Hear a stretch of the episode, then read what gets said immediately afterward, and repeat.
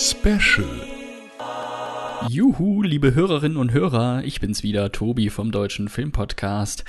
Ja, ihr habt vielleicht schon unser erstes Interview-Special mit der Schauspielerin Jeanette Hein gehört. Für alle, die es da noch nicht gehört haben, hört gerne mal rein, denn wir wollen euch neben unseren ausführlichen Besprechungen immer mehr bieten und deswegen gibt's jetzt die ersten beiden Interviews. Wir hoffen natürlich, dass daraus noch mehr werden. Ja, Luke spricht jetzt im zweiten Interview mit der Schauspielerin Natalia Belitzky, die im Hörspiel Die Juden die, und ich zitiere jetzt, strenge Domina Natalia spricht. Ich kann nur viel Spaß beim Interview wünschen und Luke, los geht's. Ja, hallo nah, liebe Hörer, da sind wir wieder und zwar heute mit äh, einem Special. Wir haben heute äh, einen ganz wunderbaren Interviewpartner. Es geht nämlich heute über ein um ein Hörspiel und zwar die Juten Sitten goldene 20er dreckige Wahrheiten. Das erscheint bei Audible am 28. März und dafür habe ich hier auf meinem virtuellen Podcast Sofa zu Gast Natalia Belitzky. Hallo Natalia. Hallo. Hi. Hallo Luke. Hi. Liebe Grüße. Freut mich sehr, dass wir das geschafft haben. Ich bin ja auch großer Hörspiel-Fan und äh, Podcast-Fan. Und wenn ich jetzt im Auto sitze und möchte ein Hörspiel hören, ich habe jetzt in meinem Kopf dieses Bild von dem Familienvater, der mit der Mutter dort vorne drin sitzt. Vielleicht sind noch die beiden Kinder auf dem Rücksitz, die sind 10 und 12. Wäre es dann eine gute Idee, die Juten-Sitten anzuhören? Nein. Da muss ich leider sagen, nein. nein, also ganz ehrlich, ich glaube, für ähm, Kinder ist das eher weniger was. Ich weiß nicht, ob wir äh, eine FSK darauf haben. Ich würde tippen 18. Ähm, äh, weil es nicht nur schlüpfrig ist, sondern äh, ich glaube, es ist teilweise auch doch recht brutal. Äh, also nicht, nicht durchgängig, aber ein paar Szenen äh, fallen mir da jetzt ein. Ja, also wie gesagt, äh, Kinder eher lieber nicht. Äh, ganz definitiv nicht. Äh, Erwachsene absolut total spannend und äh, unbedingt anhören. Ja, ähm, ganz genau deshalb frage ich. Und äh, ich konnte ja auch schon ein bisschen reinhören. Und bevor wir dann gleich äh, auf deine äh, Rolle mal eingehen, würde ich dich bitten, dann fass doch mal kurz zusammen, worum es so ungefähr geht in die Judensitten. Es sind zwei Erzählstränge beziehungsweise zwei Zeitstränge. Einmal ist es ähm, eine äh, bekannte Schauspielerin, die im Gefängnis der 50er Jahre in den USA sitzt, äh, wegen Mordes.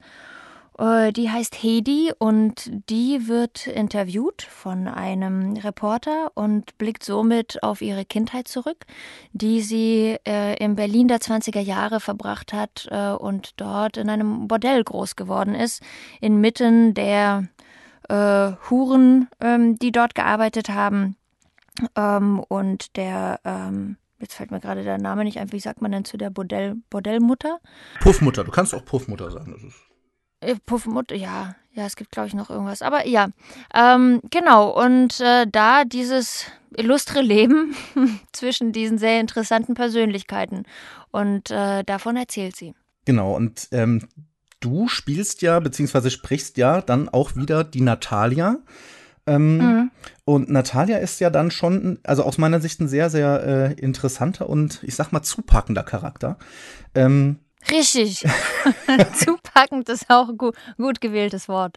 Äh, danke. Ja, vielleicht für die, die es noch nicht kennen, warum ist sie denn äh, zupackend, beziehungsweise wer ist denn Natalia? Also Natalia ist ähm, ähm, eine Domina. Eine von den zwei äh, Freudenmädchen, äh, die in diesem Bordell arbeiten. Es gibt Colette und Natalia. Und Natalia ist ähm, eine, ja, ein, eine sehr starke Persönlichkeit, sehr fordernd. Sie ist ähm, Domina nicht nur vom Berufswegen, sondern auch tatsächlich mit Leib und Seele, also auch im Privaten würde ich sie als sehr dominant bezeichnen. Ähm, sie ist sehr gerade heraus, immer auf dem Punkt, immer fordernd. Äh, ganz strikt. Äh, Widerrede wird sowieso nicht geduldet. Ähm, Stelle ich mir ja als äh, wirklich interessant vor, das zu sprechen, oder? Da kann man sich doch bestimmt toll ausleben. Ah, das ist herrlich. Ja, man kann auch so richtig draufhauen bei der. Ich durfte die auch mit russischem Akzent sprechen. Ähm, die ist auch einfach grandios geschrieben, weil der Humor auch am rechten Fleck eingesetzt ist. Ähm, sie ist nichtsdestotrotz, muss man sagen, ne, weil oder vielleicht geht es nur mir so, aber natürlich verbindet man Dominas auch so ein bisschen mit so einer Gemeinheit. Aber ich muss sagen, sie ist eine der wenigen ähm, Figuren, äh, die das wärmste Herz hat eigentlich und das Herz auch am rechten Fleck. Also eigentlich auch sehr liebevoll, nur halt gut und clever versteckt. Es ist ja auch, es ist ja ein Job. Du bist ja auch Schauspielerin. Man hat dich jetzt un unter anderem vor kurzem in der Serie Parfüm gesehen. Jetzt hast du im Film ja normalerweise die Möglichkeit, du hast ein Make-up, du hast äh, ein Kostüm, was du anhast zur Rolle. Alle um dich herum sehen so aus, wie es nun mal dort ist und am Set. Das bringt einen ja alles in so, ja, ich sag mal, in the mood für die Rolle. Das ist wahrscheinlich bei dem Hörspiel etwas anders gewesen, oder? Wie bist du damit umgegangen? Also, ich glaube, äh, beim Sprechen generell ist es einfach so, dass der Film vor deinem inneren Auge abläuft als Schauspieler. Also du hast äh, vor der Kamera ist ja alles sozusagen vor dem richtigen Auge gegeben und äh, beim Sprechen stellt man sich das so in seiner Fantasie vor. Also wie du du machst die Augen zu und dann ähm, und dann hast du das äh, ja, vor deinem inneren Auge und tauchst somit ein in diese Atmosphäre. Und kannst natürlich aber auch dadurch, dass alles andere wegfällt, ähm, viel mehr über Stimme und Sprache gestalten, als wenn du so vor der Kamera sprechen würdest. Das wäre ja absolut übertrieben. Genau, weil du ja auch das Bild äh, dann malen musst im, im Kopf des Zuhörers. Das verstehe ich total. Wenn du jetzt ähm, auch wieder äh, auf den Filmbezug nehmen. Normalerweise hast du ja jemanden, den du anspielst. Ne, du hast einen Partner, der dir auch Antworten geben kann. Um jetzt mal auch für unsere Hörer so einen kleinen Blick hinter die Kulissen zu machen, gehe ich davon aus, dass du dann im, im Studio selber doch nur alleine gesprochen hast. Oder habt ihr das auch öfters mit mehreren Personen gemacht? Nein, wir haben das versucht, soweit es ging.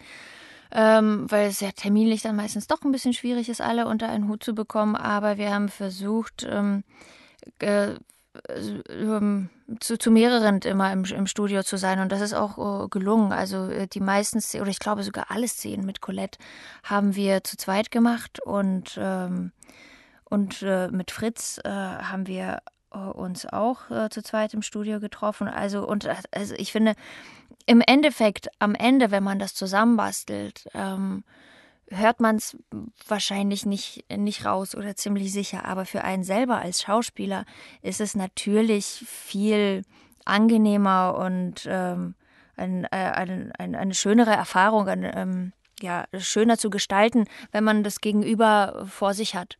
Jetzt gar nicht so sehr, um wieder jetzt visuell zu arbeiten, ne? also jetzt gar nicht so sehr, dass man das miteinander so wirklich spielt, aber vom, von dem, wie man es liest. Also, ne, das ist ja alles eine Aktion und eine Reaktion. Man sagt was und der andere reagiert darauf, worauf man wieder Bezug nimmt. Und das ist natürlich ein ganz anderes Ping-Pong-Spiel, als äh, wenn man nur seine Sätze vom Blatt liest. Ist ein schönes Stichwort, weil ähm, neben dem Hörspiel, was du jetzt gemacht hast, ähm, hast du ja auch schon diverse Hörbücher eingesprochen. Wie unterscheidet ja. sich das denn jetzt dann voneinander? Weil du sagst es gerade, da liest mir in Anführungszeichen ja, ich sag jetzt mal salopp nur ab, wobei äh, mir klar ist, dass das untertrieben ist, weil du ja da wirklich eine Menge mit Betonung machen musst. Wie unterscheidet sich das? Naja, also in dem einen ist das ja so, so dialogisch, ne? Und wie ich sagte, das sind ja so Reaktionen und in dem anderen ist das, hm, es ist äh, eigentlich, also ich, ich äh, lese jeden Abend vor. ähm, von daher ist das wie so ein Vorlesen. Da ist man ja, das sind die Dialoge finden auch in dir selber drin statt. Also da bist du ja mehrere Personen und switcht in Stimmen und, und in Gestaltung.